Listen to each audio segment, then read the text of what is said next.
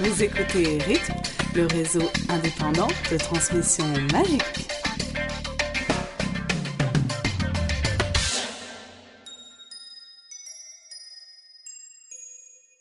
Donc bienvenue sur les ondes magiques de la rythme pour ce 21e épisode. Donc avec nous euh, Ailis et Purple. Bonjour. Il y a aussi Pruno et Dedigal. Bonjour. Et moi-même Elena. Donc euh, l'info de, ce moment c'est surtout le marathon Harry Potter. Donc un chapitre par jour. En ce moment on est euh, au tome 2. Et euh, sinon l'autre info c'est les contes de Bidel le Barbe, donc le concours. Donc vous faites un, joli un joli conte, vous nous l'envoyez, vous gagnerez des jolis lots si vous avez bien écrit un conte. Voilà. Bonne chance. Les documentaires Moldu la rubrique documentaire moldu, on va parler d'un vrai documentaire cette fois-ci. Le documentaire Une année dans la vie de J.K. Rowling, qui est sorti le mois dernier, qui a été tourné par, euh, James Runcie. Euh, ce réalisateur a donc suivi pendant à peu près un an J.K. Rowling dans sa vie professionnelle et sa vie privée, et on a fait un film d'environ 40 minutes, euh, dont vous pouvez lire une retranscription intégrale sur la Gazette. Ça nous donne euh, quelques informations sur Harry Potter et surtout beaucoup d'informations personnelles sur la vie de J.K. Rowling. Donc, par exemple, ça commence par euh, J.K. Rowling et sa sœur Dai qui revivent leur enfance avec des photos où on voit J.K. Rowling bébé euh, et petite fille avec ses cheveux tout tordus, euh, absolument traumatisée parce que ses parents rêvaient d'un garçon et pas d'une fille. Donc voilà. Sur que sur cette c'est vrai photo, qu'elles ont- enfin, on dirait deux garçons. Hein. Elles Carrément des cheveux quoi. horribles, Des cheveux horribles. Moi je me demandais qui c'était sur la photo quand elle l'a montré quoi. J'étais là, c'est qui ça? Elle a raison de dire que c'est inhumain de couper les cheveux de cette manière-là. hein. Carrément. Mais c'est pas juste la coupe de cheveux, c'est aussi ce qu'elles portent. Oui. Enfin, je sais pas très bien ce que c'est, mais on dirait qu'elles sont déguisées en polichinelle ou quelque chose. Euh, c'est- limite des trucs pour, enfin, je sais pas si c'est des, des tissus à rideaux qui nous sont fait ensuite. euh, Ouais, en même temps, qui n'a pas une photo de lui étant bébé avec des vêtements horribles et des coupes de cheveux atroces? La Mireille Mathieu. Oui, que le premier nous jette la pierre. Enfin, Voilà. Donc n'hésitez pas à nous envoyer des photos de vous bébé. pour Pour rassurer Joe. Le concours du bébé le plus moche. Joe en tête. Joe en tête. Oh, c'est méchant ça quand même. Bref. Mais j'ai quand même trouvé ça marrant parce que, enfin, c'était sympa de, de voir J.K. Rowling dans cette ambiance euh, privée et familiale. euh, et de voir que là aussi, enfin, je sais pas, elle raconte quand même des petites histoires d'une façon. Enfin, là, elle était à la fois désolée, elle arrivait quand même à le raconter d'une façon marrante. Enfin, moi, j'ai vraiment rigolé en, en voyant ce, ce passage. Donc, euh, je sais pas, elle garde Oui. son sens de l'humour qu'on trouve après dans les, dans les livres. Elle le rend moins euh, tragédie familiale. hein. Ça devient drôle. Pourtant, c'est vraiment horrible cette photo. Hein. Et, Carrément. euh, ça va. Non, mais tu sens que c'est un traumatisme, et pourtant, elle le, ouais, elle le présente avec euh, peut-être une certaine. euh, enfin, comme si elle se mettait un peu en dehors et elle racontait ça comme si c'était quelqu'un d'autre, dont elle racontait une, une anecdote marrante, quoi. Après, de l'eau a, a coulé sous les ponts. Elle a pu prendre du recul vis-à-vis de ça. Oui, heureusement qu'elle n'est plus traumatisée, d'accord. Oui. 40 ans après, t'imagines On voit aussi J.K. Rowling dans une église parlant de euh, comment elle croit, ou croit à moitié, ou croit un peu en Dieu. Euh, C'était pas très clair. Non, c'est pas très Bah, elle dit, Je, je trouve ça- elle dit quand même qu'elle croit en Dieu. Elle, dit. hésite un peu. euh, Oui, je pense que j'y crois. je crois en Dieu. Oui, elle dit. Oui, c'est c'est ça qu'elle répond. Ce qui moi me paraît bizarre parce qu'il y a quand même des références religieuses assez claires, enfin chrétiennes assez claires dans le tome 7. Donc euh, qu'après elle dise qu'elle n'est pas certaine enfin, de ce qu'elle croit, ça paraît étrange. Non, pas Elle- forcément, parce que ça peut être la tradition familiale. C'est pas De forcément. euh, on peut se dire parce que euh, dans ma famille, ça croyait en Dieu, ça se faisait baptiser ou je ne sais quoi. Et puis après, euh, bah, euh, elle peut se poser des questions aussi de manière personnelle. Donc, euh, On peut aussi très bien voir euh, l'inclusion de tous les, références à la religion chrétienne, de même que les inclusions euh, aux, différents folklores nordiques et ce genre de choses. Il n'y a pas forcément Oui. à avoir une, adhésion à, à, à- à la religion. Enfin, c'est pas parce qu'elle va parler des, des gobelins ou ce genre de choses qu'elle va forcément croire euh, en leur existence. Oui. je pense qu'il y a quand même une différence entre une référence à ces différentes mythologies qu'elle fait à travers les noms ou à travers euh, d'autres choses et euh, cette, ce thème entier à la fin euh, sur l'idée que la repentance quelque chose d'important, le remords quelque chose d'important, le Harry qui est une, qui, qui est une figure christique et tout ça. Enfin, c'est juste que là, je trouvais que c'était pas vraiment une référence à la religion chrétienne, mais plutôt vraiment une influence que t'as pas forcément de d'autres mythologies. En même temps, euh, les Anglais sont. Ah non, sont anglicans. Non, j'allais dire sont plutôt protestants, mais, euh, mais non, pas tant que ça, somme toute. Parce que c'est vrai que si on regarde la religion chrétienne du côté protestantisme, euh, la repentance, oui, certes, mais elle ne rentre pas du tout en ligne de compte sur le choix final de l'enfer ou du paradis. Certes. Mais, Oula. Mais là, ouais. D'accord. Pour les Anglicans, je me prononce pas. Je ne sais pas. Tu as peut-être plus de références, euh, je, je sais pas, mais enfin, de toute façon, les Anglais, ils, ils ont beaucoup plus une conception personnelle de la religion. À euh, chacun se fait sa propre idée de euh, ce en quoi il croit et il croit pas. Euh, et je pense qu'il y, a- il y a un spectre beaucoup plus large de- des croyances euh, en Angleterre que dans, dans les autres pays européens. Oui, mais ça partout, c'est dû à l'époque. Mais euh, dans la religion anglicane pure, imaginons qu'on soit au temps de Henri VIII, euh, quelles étaient les, les conceptions théologiques de la, la religion anglicane C'est c'est intéressant à, à savoir. Euh, oui, mais je, je suis désolé, mais c'est pas vraiment mon domaine. C'est ni vraiment le sujet, Elle n'a non pas non plus une conception de la religion qui date d'Henri VIII. Attendez, attendez, non, je, je tiens quand même à apporter cette précision sur un point c'est que c'est peut-être la première fois qu'on réussit à prendre en défaut Bruno sur un sujet quelconque. oui, voyons. Pas vrai. Et puis quoi Oh encore là là, comment tu te vantes, j'y crois pas. Quoi, je me vante Ouais, Donc, mais euh, on va changer de sujet. Mais non, je, je me, Euh, je, je me vante pas, c'est pas vrai, moi je sais pas non plus, mais. euh, Pour répondre à ce que tu disais, euh, Purple, euh, justement, là, en l'occurrence, c'est pas J.K. Rowling qui a été influencée par ses parents. Pourquoi? Vu que c'est plutôt elle qui était élevée dans une famille non croyante et qui a choisi de se faire baptiser, qui, est, qui était la fille qui croyait en Dieu dans sa famille. Ah, dans ce cas-là, c'est pas tradition familiale, c'est tradition culturelle. Alors, influence. En règle générale, ça peut être des traditions familiales, mais culturelles de euh, l'endroit où elle vivait à ce moment-là, les gens qu'elle pouvait fréquenter à ce Oui, non, mais moment-là. je suis sûr. Mais je pense que elle est...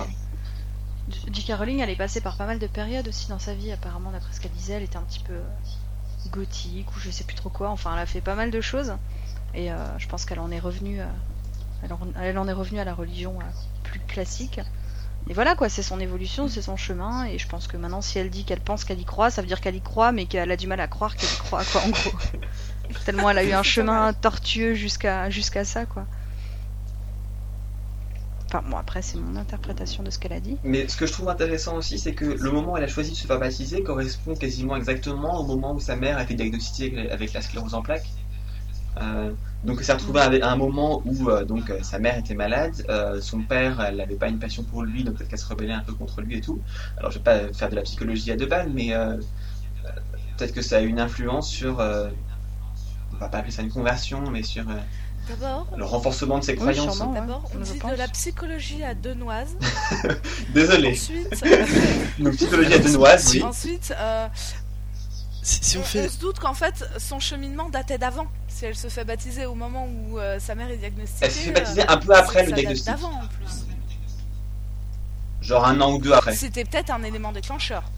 C'était peut-être un élé- c'est certainement un élément déclencheur de toute manière. On a besoin de se rattraper à des choses comme ça quand il y a des pans de nos vies qui s'effondrent. Alors, si vous voulez, on peut faire la, la, la psychologie de séries télévisées et dire que c'est l'étape de marchaudage dans les cinq étapes de la douleur, qui doit certainement être un truc très vrai, mais que je n'ose pas dire parce que j'ai découvert ça dans Doctor House. Non, genre, euh, je sais pas, je me baptise comme ça, tu laisses vivre ma mère, et puis, euh, puis finalement, non, ça, ça marche pas. Ouh, ça c'est un, un, un peu de Ah, trash bah. que tu nous sors là. Euh, Quand même, ouais. Pff, ça, me- ça me choque pas, est-ce que je vais être choqué de pas être choqué euh, comme tu le sens, mais Non, enfin, bah... Bon. On pourra couper ça montage, je suppose.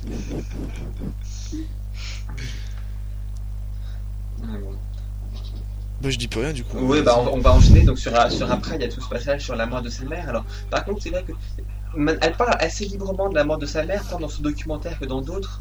Elle a assez régulièrement fait, enfin expliqué en quoi ça l'avait touché, euh, en quoi ça avait, quel type d'influence ça avait eu sur le livre. Donc euh, clairement c'est quelque chose qu'elle a réussi à surmonter avec le temps. Euh, et, Ouais, c'est surtout que ça fait Ouais, un mais moment ce que je en parle quand même, on le savait. Moi, ce qui m'a marqué, c'est que quand tu l'entends parler, j'ai plus l'impression que la mort de sa mère, elle a réussi à, à- à le surmonter maintenant, alors que sa relation avec son père, par contre, a- ça n'a pas évolué, ou si ça a évolué, ça n'a pas, ça a pas réussi à éclore et à de- devenir ce que ça. Ouais. Ça, je suis assez d'accord. Mais quelque part, la mort d'un être cher, c'est peut-être plus facile à accepter parce qu'au bout d'un moment, bah, on s'y fait que si tu ne t'entends pas avec quelqu'un qui est bien vivant. Parce que Ouais. ça, c'est du présent. C'est un petit peu logique et après, ça peut rester très douloureux pour elle. Et, euh, Mais c'est vrai que, enfin, même il y a quelques années, j'avais l'impression que c'était, enfin, c'était plus difficile pour elle d'en parler. Là, on a. Surtout quand Elle son en père, est arrivée au stade où elle reste dans sa mémoire et puis voilà. surtout quand son père avait vendu des, des, des livres ou des, euh, des objets dédicacés qu'elle lui avait laissés euh, parce qu'il avait des problèmes d'argent. Ouais. Vous vous souvenez de cette époque-là Ça devait être il y a dit, non, c'est plus que ça date de 2003, ça. Pas hyper fair play de la Ça part fait, ça sa fait mère. 4 ans, ça, 4 ans et demi même. Qu'il avait vendu un, un tome 4 dédicacé euh, qui révélait des choses qu'elle voulait pas révéler, quoi, en gros. Et euh, elle n'était pas contente. Donc, euh, voilà. En tout cas, euh. Euh, de même qu'elle parle assez librement de la mort de sa mère, elle parle également assez librement de sa, sa dépression euh, qu'elle a subie au milieu des années 90. Euh, donc, euh, à la fin de, Après son, mariage. mariage, son premier mariage raté avec son portugais là, à Rantes. Euh, Voilà. Ça a été un échec, quoi. Ça, ça a bousillé un peu une partie de sa vie. Elle s'est retrouvée avec un gosse et tout, donc elle a ramené en Angleterre et tout, puis elle avait pas un rond, donc euh, ça devait être pas facile à ce moment-là, quoi. Donc, ouais. Moi, je trouve ça quand même rigolo parce que quand on retourne dans son appartement, alors, on nous a toujours dit qu'elle avait vécu dans des conditions financières atroces. Enfin, son appartement, je le trouve quand même Ouais, assez énorme. c'est un, une femme seule avec son clairement un. HLM, mais c'est un HLM où euh, vraiment elle s'en sort pas mal quoi. C'est euh, Ouais, bah oui. Enfin, l'appart est vraiment pas mal. même, Bon, apparemment, c'était un peu plus bordélique quand elle y était elle, mais Ouais. quand même, c'est grand, quoi. Il y avait du potentiel et. euh, dans la catégorie logements sociaux, elle s'en se sort bien, ouais, c'est clair. Oui, Ouais. ouais, ouais, ouais. Il faut pas oublier que tout ce qui a été raconté, on s'était peut-être fait une image avant, parce qu'il y a quand même des choses qui ont été racontées du style euh, elle n'avait pas le chauffage en plein hiver. Oui, ce à qui n'est Édimbourg. pas vrai, oui. C'était faux. Mais, euh, Voilà, donc euh, bon. Mais, on euh, a- peut-être un petit peu fait une image de cet appartement. hein. mais ouais, mais son appartement, on l'avait déjà vu dans un autre documentaire, je crois. C'était euh, Phénomania, non ou, euh, ou je sais plus Ah, je sais lequel. pas qu'on avait vu. Un moment, Ah, on je savais revenait pas dans de- son appartement On le aussi. voyait de dehors, mais pourquoi moi on le voyait Hmm, pas de Je me souvenais l'intérieur pas non plus. On voyait si, pas il me semble était l'intérieur. retourné à l'intérieur aussi, je suis d'accord avec elle. Si, il me semblait qu'on. Moi, si, moi, il parce que la- quand j'ai vu la vidéo, enfin, le, la pièce, je l'avais déjà vue, quoi. Je, il me semble qu'on l'avait déjà vu dans ce documentaire et c'est pour ça, ça me paraissait pas. Enfin. C'est pour ça, je- j'avais déjà une idée, quoi. C'est pour ça que je voyais pas trop le truc non plus en, en ruine, euh, avec. euh, trop pourri, quoi.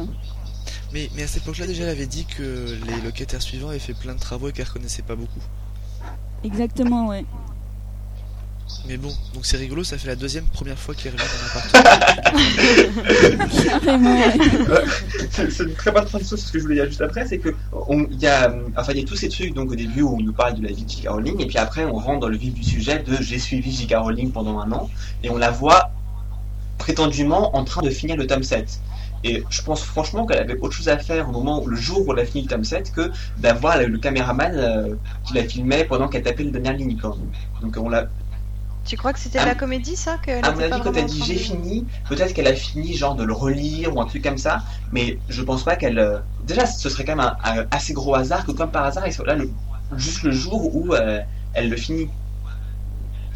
Oh bah à mon avis, elle se Bah, doutait euh, qu'elle allait terminer. euh. Voilà, Si, elle si, s'en doutait, donc elle a appelé le. avant, ils étaient en planque devant la maison, ils disaient venez, venez, je vais finir, je vais finir, et hop, ils ont débarqué. Ouais. Non, non, mais, temps mais elle a- elle tout a- était bien à la fin. euh, voilà. Non, mais elle a très bien pu l'appeler. elle tu sais quand même quand est-ce que tu vas finir un livre, Oui. tu sais quand est-ce que tu vas arriver à la fin et tout. Et c'est pour ça qu'elle était à l'hôtel et tout, pour être plus seule et tout.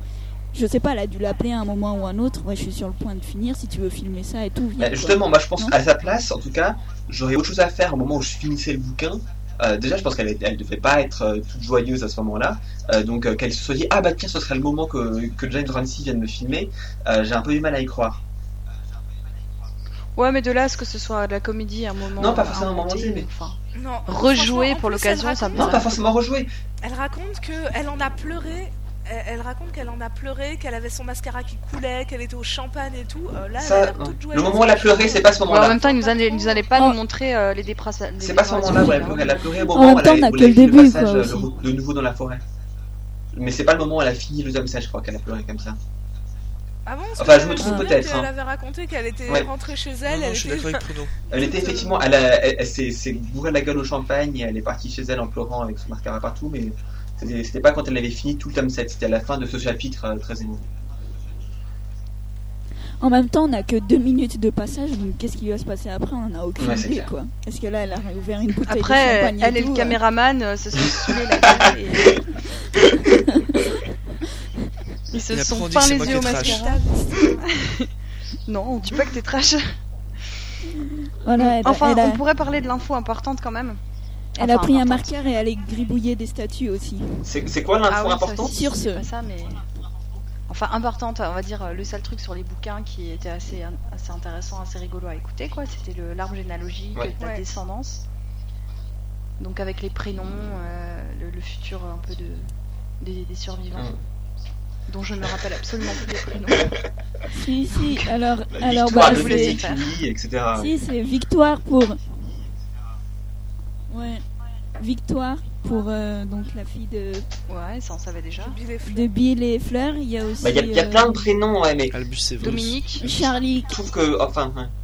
Charlie connaître ses prénoms juste comme ça, à la limite, euh, moi j'aime bien quand on me dit, euh, ouais, tel personnage il est devenu telle chose, mais juste quand on me sort des prénoms en plus de personnages, enfin, ça me. Non mais c'était rigolo de savoir Ça, qui a eu euh, ouais, ouais. les enfants, euh, avec qui et combien. euh, Enfin voilà. Le, le coup de prénoms, savoir que George a épousé. Angelina Jolie, par exemple, ça c'était bien. Mhm. Moi j'étais déçue que, Charlie ne se marie jamais d'ailleurs. Il a préféré les dragons aux femmes. Ouais, ça- ça- j'ai pas trop aimé quand elle a dit ça, mais bon.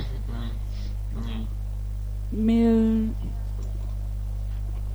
mais peut-être qu'on aura aussi le futur des enfants parce que je crois à un moment elle dit que ouais enfin je m'arrête pas seulement à Harry Potter quoi elle aime bien faire une génération après donc est-ce que dans le Scottish Book là l'encyclopédie est-ce qu'on aura euh, Scottish. le peut-être le futur de ces enfants euh, qu'est-ce qu'ils deviennent ou je sais pas Bah, je pense que de toute façon, ça, ça plaira à ceux qui écrivent des fanfictions parce que là, Ça, ils ont du clair. matériel. Ils ont des noms, ils ont donc ça, ça va. Rien que pour ça, c'est super qu'elle l'ait fait parce que comme ça, voilà, ça, peut- ça permet de continuer à écrire là-dessus. Et puis euh, voilà, bon après, je- enfin, elle avait l'air un peu tentée, un peu, un peu. Mais c'était sur le moment parce qu'elle était en train de finir quand il lui a dit. euh, mais euh, vous avez de quoi en faire tout un bouquin et non non, me dites pas ça. Mais bon, euh, on sait jamais quoi. Comme dit, elle a dit je ne dirai jamais jamais. Donc euh, on verra bien. Mais, Ouais, mais je sais pas si une histoire avec les enfants de. Harry et, et Ginny, tout ça serait vraiment euh, très intéressante parce qu'il n'y a plus de grands méchants et du coup. euh, Oh, ça dépend. Ça Faudra dépend en réinventer un, quoi. Ça, ouais, mais enfin, ce que je veux dire, c'est qu'il faut hein. recommencer tout d'un cycle à ce moment-là. Tu peux pas faire un tome 8. À la limite, tu peux faire un tome 8, un 9, un Mhm. 10 et un 11. Mais juste un tome 8 comme ça, tout seul, euh, je pense pas que ça marcherait. Faudrait recommencer une saga. non, ça va être bizarre, bien sûr. ouais. Ça, Petite trilogie. Ça a pas vraiment bien réussi à, à, à Lucas. hein. C'est vrai. Non, non, non, mais alors là, c'est une autre question parce que au Non, départ, non, On va pas parler de Star Faut pas Wars. lancer pas l'argent. Il pas l'air- l'argent ni les moyens de tourner les trois premiers. C'est tout, j'ai fini. Je dis rien. On en parlera après, c'est pas grave. Donc voilà, sinon on a aussi vu J.K. Elles sont moches ces chaussures. Et euh, ça, Elles c'est sont immondes ces chaussures. Elle a des chaussures en or qui sont superbes. Honnêtement, euh, chaussure. vraiment très moche. Et Mais même son bracelet qu'elle a chez Tiffany et tout ça, enfin, elle a un goût de chiotte. Je suis désolé, mais chacun ce qu'elle s'achète. C'est tout. c'est sans doute très cher, mais c'est des très moche. chaussures en or, c'est trop classe. Bon, elles sont un petit peu pointues. Chacun ses goûts. je sais pas. J'irai pas jusque-là. Non. des chaussures en or quand même euh, faut le faire quoi Ah, c'était classe. hein. Moi, par contre, ce qui m'a bien fait, c'est fun. ce qui m'a bien fait rire, c'est de la voir euh, s- buvant du champagne pendant qu'elle faisait ses dédicaces. Donc t'as 2000 enfants qui passent devant elle, euh, ils ont 6 Oui. ans, elle leur signe le bouquin, elle leur dit tiens, Ego, voilà, et au passage, tiens, une petite gorgée de champagne pour euh, tenir la route. Et j'aime bien parce qu'elle dit mais j'ai fini, maintenant je peux si j'ai fini les bouquins, si je bois c'est pas grave. Exact, Ou un truc du genre. Si c'était une gorgée à chaque signature, euh, elle en a 1700, signé, elle en a dédicacé combien des bouquins 2700 Voilà. On est au-delà du magnum là. hein. oh le budget champagne de J.K. Rowling un soir de dédicace. euh. On va dans le Nabucodonosor, c'est ça? Je crois que c'est la plus grande celle-là. Ouais.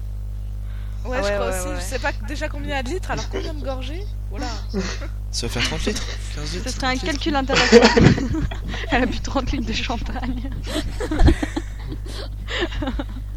Mais non, non, je me saoule pas. Ok. Non mais ça a l'air d'être une ça, bonne ouais. vivante quand même, c'est assez sympa. On la voit en train de cuisiner À la aussi. limite, euh, voir. Rowling Ouais, cuisiner, en fait, c'est euh. pas non plus passionnant, quoi. Dire, oui, ok, c'est une mère de famille, elle a des enfants. Non. Non, moi j'ai préféré voir, j'ai préféré voir sa maison et voir la vue qu'elle C'est avait de sa maison. Oh là là. Ah Ouais. ouais. oh là là, dans les hauteurs et tout. Ah, C'est euh, c'est absolument pas tape à l'œil, clinquant et tout. C'est juste une maison. Ouais, c'était super simple, bien. mais, euh, clair. ouais. Euh, Ah là là. Ce que j'ai bien aimé quand même, c'est de la voir écrire à la fin. Alors, on la voit écrire son nouveau euh, conte de fées politique ou je sais pas quoi. Euh, ce qui m'a frustré, c'est que on voyait absolument rien. J'ai essayé de faire pause et de tordre l'écran et tout pour essayer de lire euh, ce qu'elle avait écrit, mais c'était absolument impossible. Mais la question du coup, c'est maintenant qu'on sait qu'elle écrit effectivement ça, qu'elle le- l'écrira avant d'écrire son encyclopédie. euh, est-ce qu'elle le publiera sous un pseudonyme? Est-ce que euh, est-ce qu'on saura ce que c'est euh? Et oui. Elle en avait déjà parlé, elle voulait le faire sous pseudonyme, mais euh, est-ce qu'elle va changer d'avis entre temps ou est-ce que quelqu'un arrivera à retrouver que c'est elle ou je sais pas On verra bien quoi. Hmm. C'est surtout que là, elle parle déjà du livre. Elle donne, bon, pas le sujet, mais un petit peu la tendance. Enfin, pourquoi elle écrirait sous un pseudo maintenant Bah, ça permettrait de voir. Et Comme Oui, ça, elle saurait mais, est-ce que le euh, livre est bien ou est-ce que les gens l'achètent parce que c'est il y a mon nom dessus. Ouais. Ah non, mais je comprends, je comprends tout à fait pourquoi elle, vou- elle voudrait écrire sous Ah un bah parce pseudo. que mais on a alors quand même envie de savoir qu'elle écrit quelque chose. C'est quand même assez général. Oui, on va pas, on va pas lire tous les contes de fées qui sortent et reconnaître. euh, Enfin, on pourrait, hein, lire tous les contes de fées qui sortent et essayer de Non, reconnaître mais son déjà, style si quelque c'est part, quoi. Ouais, c'est pas sûr. hein. Pas le forcément. choix se, ré- enfin, se restreint un petit peu. Donc, euh, Ouais, c'est vrai. moi, je dis c'est pas impossible. Pourquoi elle en parle? Que nous, on s'intéresse que euh, elle est en train de. Bah, elle en parle parce d'accord, que- mais Pourquoi elle en parle? Ouais, mais Mais on, parce on que l'autre, il de pose la question, on tout sait juste que simplement. c'est un conte de fées, quoi. Ça nous donne pas beaucoup d'indices. À tendance politique pour les enfants plus. Non, mais c'est vrai que maintenant les fans vont commencer à lire tous les livres publiés euh, chez Bloomsbury, tous les livres pour enfants, pour essayer de découvrir quelque chose. Et, euh, voilà. en fait, c'est un coup publicitaire de la part de Bloomsbury. Ils vont la forcer à publier sous pseudo, comme ça, ils vont tout acheter, les gens. Ouais. Et, euh, Elle peut peut-être changer d'éditeur aussi. Hein. Ouais, peut-être, ouais. à mon avis, elle les aime bien, hein, elle aime bien son éditeur et tout. euh. Mais Même qu'il y a moyen que l'éditrice ait un Ouais. exemplaire des contes de Biddle le Bard. Enfin voilà. Bon. C'était un documentaire, Voilà. euh, il y avait des choses intéressantes quand même dedans. Euh, dans l'ensemble, euh, j'étais content de le voir, c'était euh, un tour assez complet. Et puis...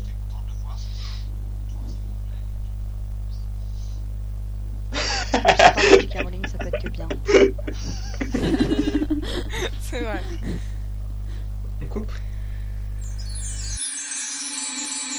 La faculté de magicologie. Bienvenue dans la faculté de magicologie. Donc, euh, nous allons parler de nos scènes préférées et de nos scènes détestées du tome 1. Alors attention, on parle bien du livre et plus du film cette fois-ci. Euh, pour le film CF, euh, un épisode d'avant. Euh, Le 6 peut-être commençons par le, par le début. Euh, Ailis, tu nous Alors, parlerais de ta scène préférée? Ou on commence par scène préférée? Ouais. Ouais, on le démontrera après. Scène préférée Alors, euh, scène préférée, j'aime beaucoup le début du livre. Quand euh, en fait on nous présente euh, Harry, les Dursley et la situation un peu particulière avant qu'on sache euh, qu'il est sorcier en fait. Et en fait, il y a plein d'humour. genre la première, une des premières phrases, les Dursley étaient des gens normaux. merci pour eux. Enfin, plein de, petites phrases comiques comme ça qui moi m'ont fait accrocher tout de suite. Et, et donc voilà un petit peu les maltraitances que subit Harry, mais d'une façon présentée d'une façon comique alors qu'en fait c'est assez abominable. Et euh, voilà, j'aimais bien, j'aime beaucoup le début, la présentation des Dursley, et de, enfin vraiment l'introduction de la série, tout bêtement. Et que c'est Avec les- intéressant que. Déjà les vols de hibou, tout ça. euh, Ouais, ouais, c'est marrant. Oui. C'est intéressant que justement elle, euh, elle commence le, le livre, donc ça s'appelle Harry Potter, et euh, ça met. Enfin, elle commence pourtant sur les Dursley qui sont des personnages relativement secondaires et qui sont pas du tout euh, son. Enfin, elle, elle nous débute pas du tout sur euh, ce qu'on va vraiment voir pendant le reste de la série. Mm, mm. Oui, mais au début, Harry Potter Oui. n'existe pas, donc il n'y a aucune raison de commencer sur lui. Oh, il existe quand même déjà. Oui, Mais, il euh, existe, mais euh, pas publiquement. Ouais. qu'il est restreint sous le, sous le placard.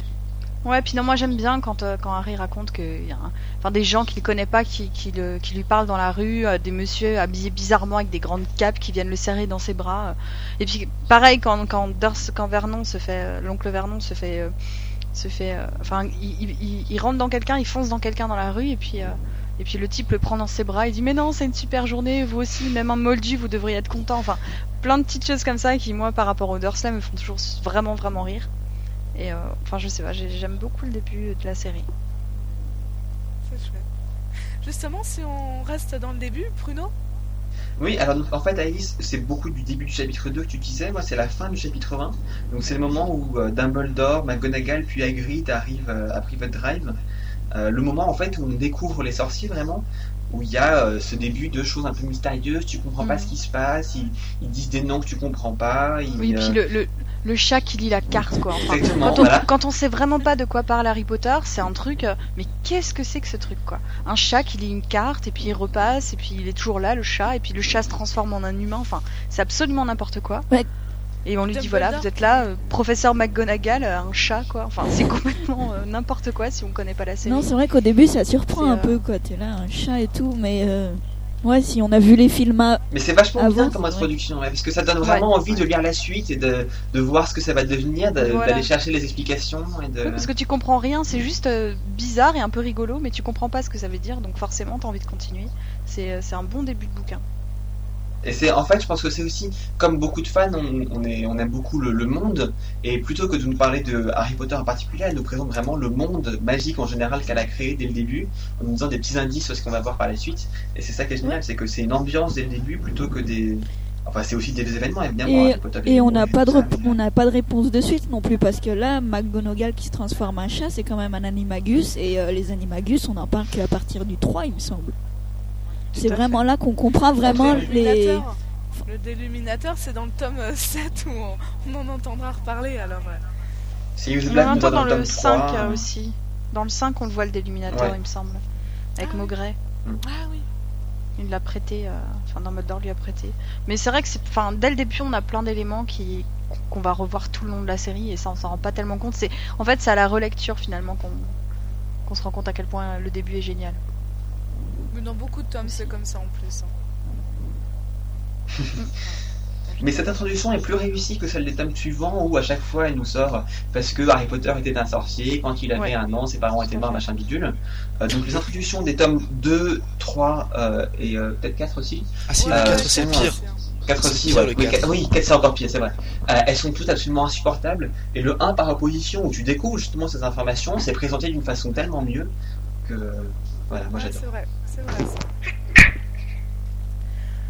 On enchaîne, des Deagle T'as ça D'ailleurs, euh, d'ailleurs pour, pour terminer, il faudrait faire une version expurgée du 4 où on retire toutes les indices où on nous explique le, le Quidditch, le machin, le bidule.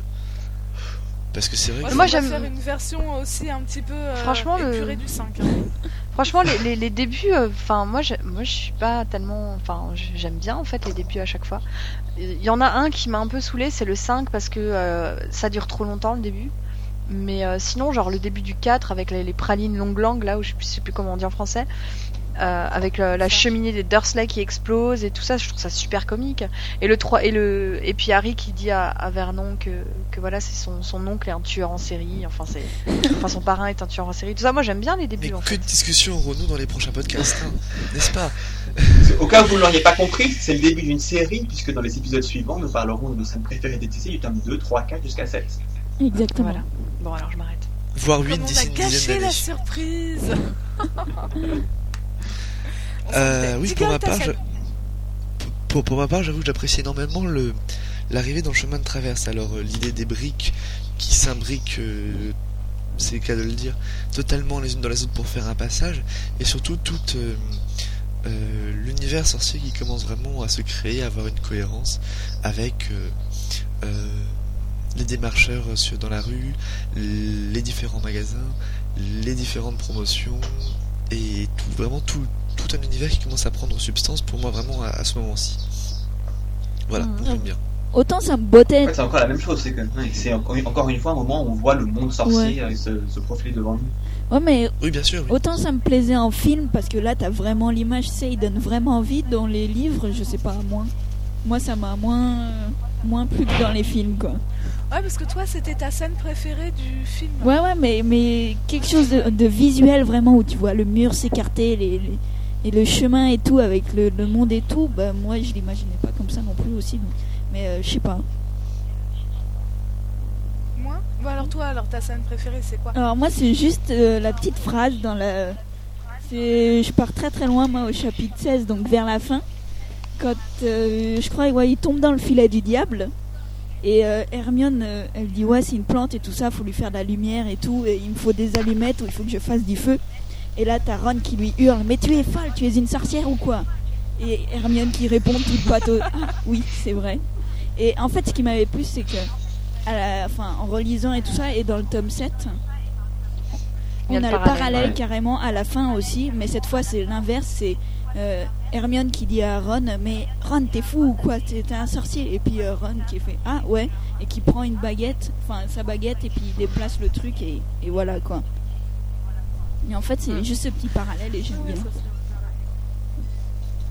Ouais, je crois que c'est une des citations cultes euh, de, de, Oui, de un des passages les plus cités. euh.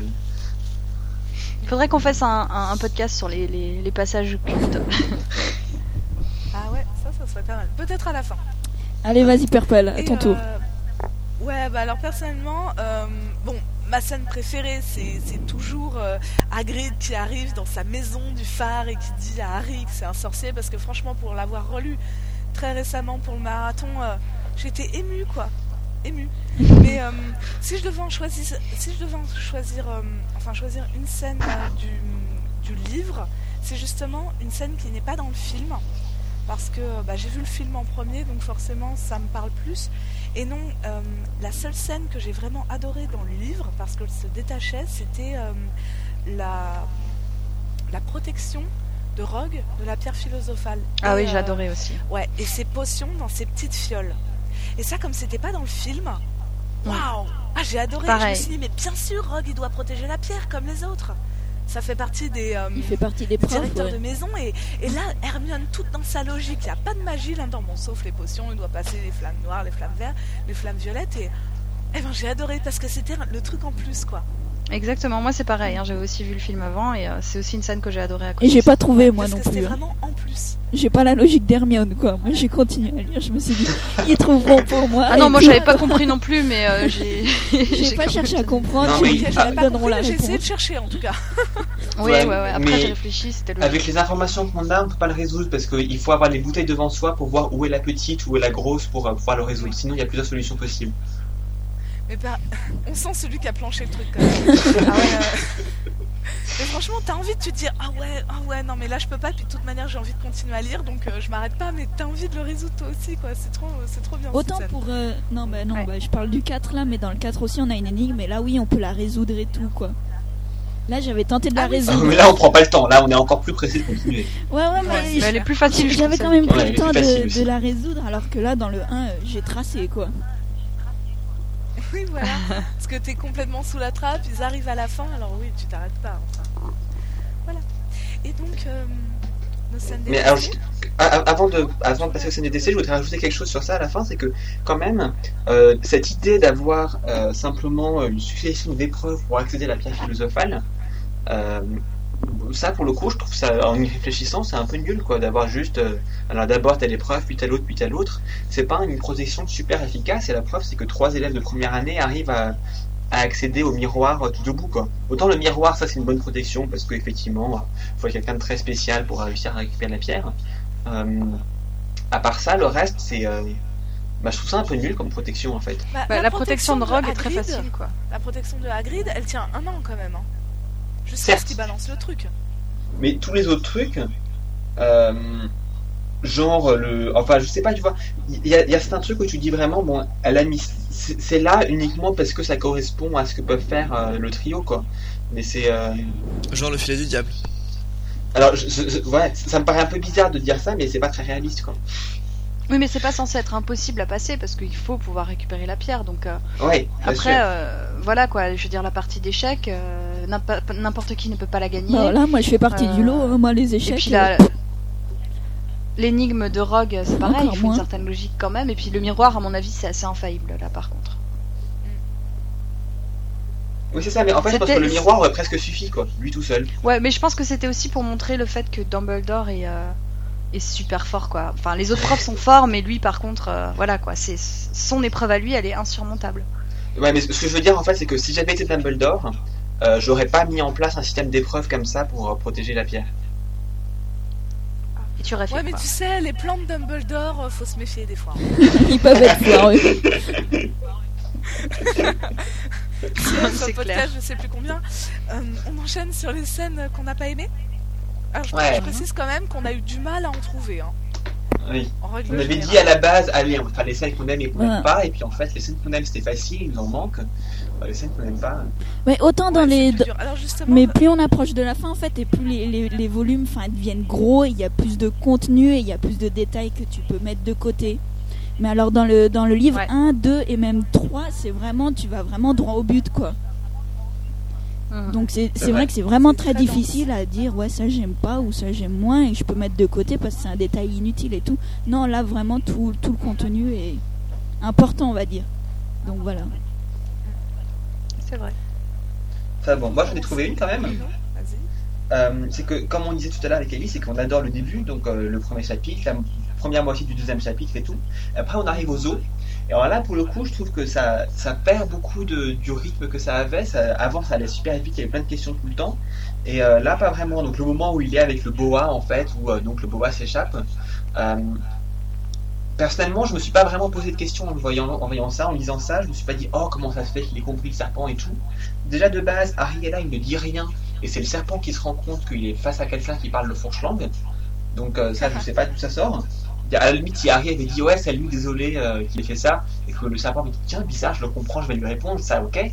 Mais là, même pas, le serpent arrive, lui dit salut, et puis enfin, lui, cligne de l'œil et tout.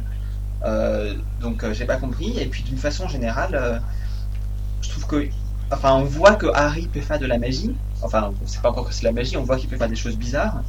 Mais euh, je trouve ça, je sais pas si c'est trop lent, simplement pas assez euh, épicé euh, pour. Il n'y a pas vraiment grand chose qui qui m'attire dans cette scène.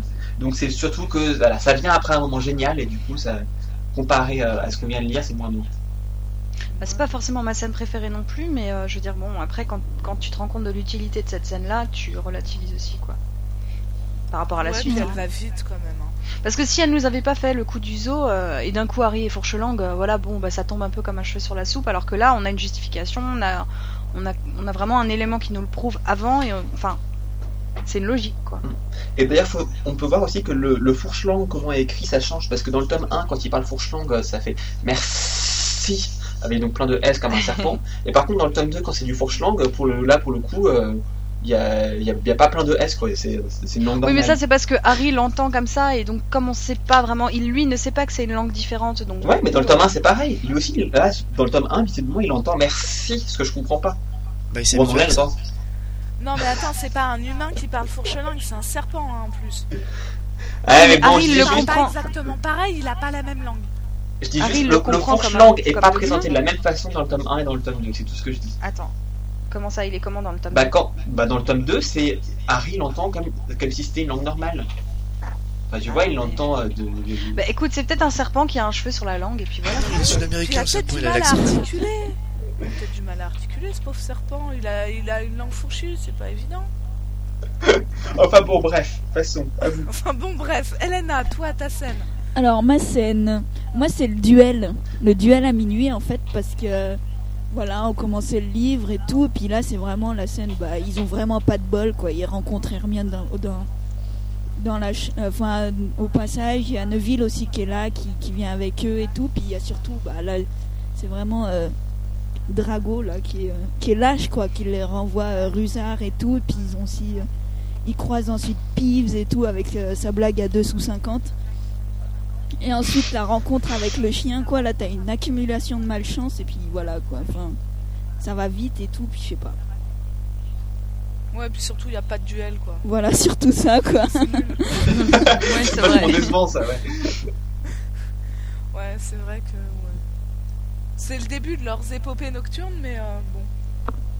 C'est. Ouais. D'accord. Bon, c'est parce qu'il fallait trouver une scène, hein, mais sinon, euh, voilà. Oui, il fallait trouver une scène. Dans la suite des épopées nocturnes, euh, Deagle, tu nous parles de la tienne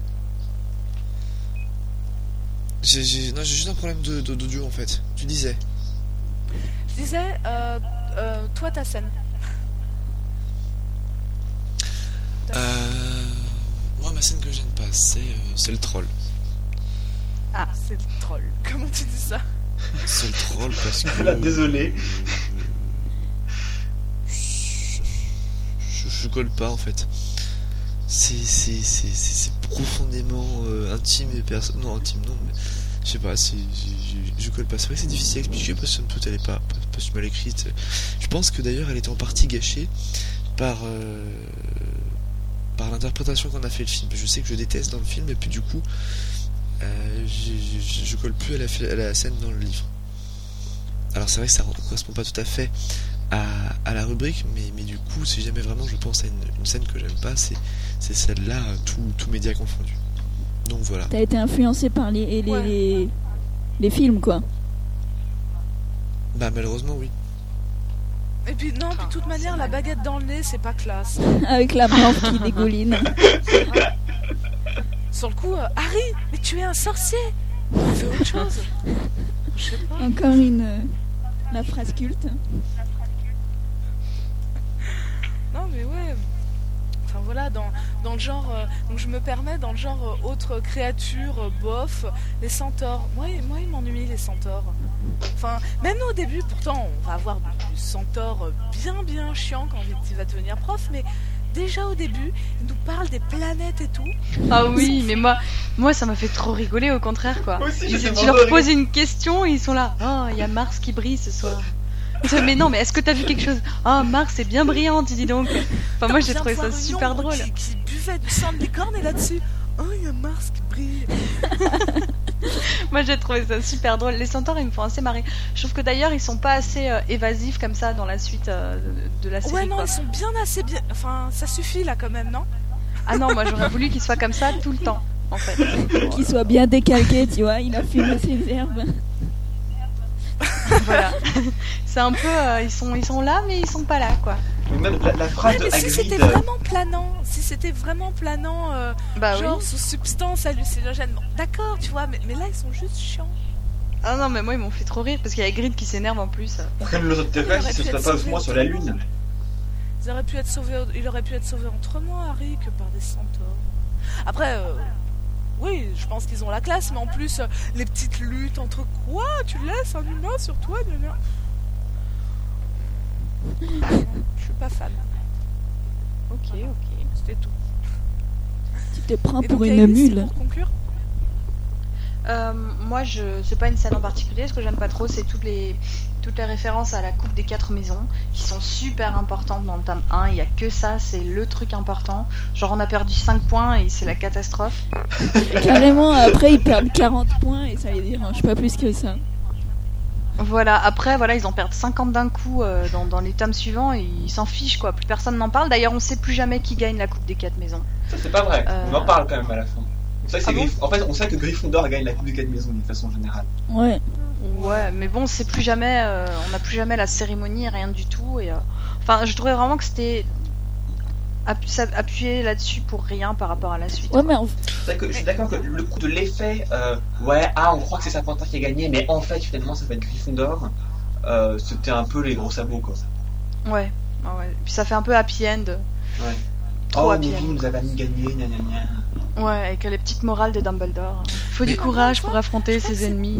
Je crois que c'est parce qu'on voit tout à travers les yeux de Harry. Et lui, il a 11 ans, tout ce qu'il essaye, c'est de bien faire parce que Oui, lui, non, mais il n'était pas sûr. dans une famille de sorciers avant. Et pour lui, c'est super important. Ouais, puis mais, mais même à cet âge-là, à cet âge-là, moi je sais que quand j'étais au collège et tout, bon tu sais, t'es là, t'es un peu préoccupé par tes notes et tout, ouais, faut que j'ai des bonnes notes et tout. Quand t'arrives au lycée, mais t'en as plus rien à faire quoi. Donc c'est un peu la Pourtant, même c'est chose la avec fin de l'année, quoi. C'est un peu la même chose avec les systèmes des points quoi. Quand t'es tout petit, ouais, j'ai fait gagner des points, oh, j'ai fait perdre des points, tout d'un coup, ouais, bah quand tu grandis, tu t'en fous quoi. Ouais, mais c'est un peu ça. Mais bon, moi, je m'en foutais déjà quand je l'ai lu. En même temps, t'avais peut-être plus 11 ans quoi, quand tu les as lus. non. Oui, voilà. Bon, et ben, euh, merci beaucoup pour ces chères scènes. Et puis, euh, bah, la suite au prochain épisode. Tome 2. Oula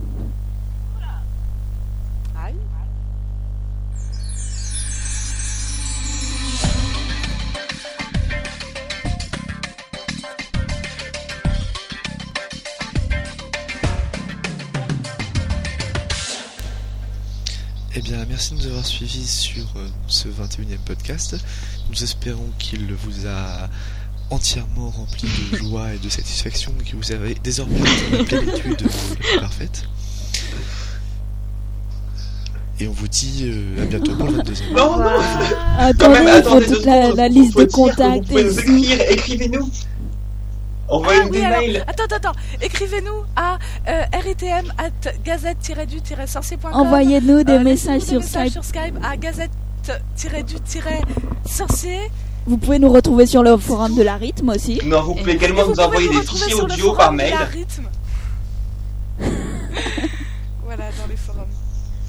C'est tout. Et puis, si- s'il y a quelque chose dont vous avez envie qu'on parle sur la rythme, un sujet, euh, maintenant que le tome 7 est sorti, donc moins de théorie, mais s'il y a quelque chose qui vous intéresse, euh, n'hésitez pas à nous en faire part. Ouais. Voilà. Oui. Oui, dites-nous quels sont les passages que vous avez aimés, quels sont ceux que vous n'avez pas aimés, histoire qu'on s'améliore. Parce qu'on aime beaucoup recevoir des, des informations sur ce qu'il faut qu'on fasse et qu'on ne fasse pas. Comme ça, on peut faire mieux la prochaine fois. Exactement. Encore mieux, je veux dire. Moins pire, quoi. Bon, si, ça, ça paraît difficile à envisager, je sais, mais pourtant, je suis sûr que d'une façon ou d'une autre, ça va être possible. Donc, euh, Votre opinion nous sur ce, maintenant, à, à bientôt, au revoir. Au revoir. Au revoir.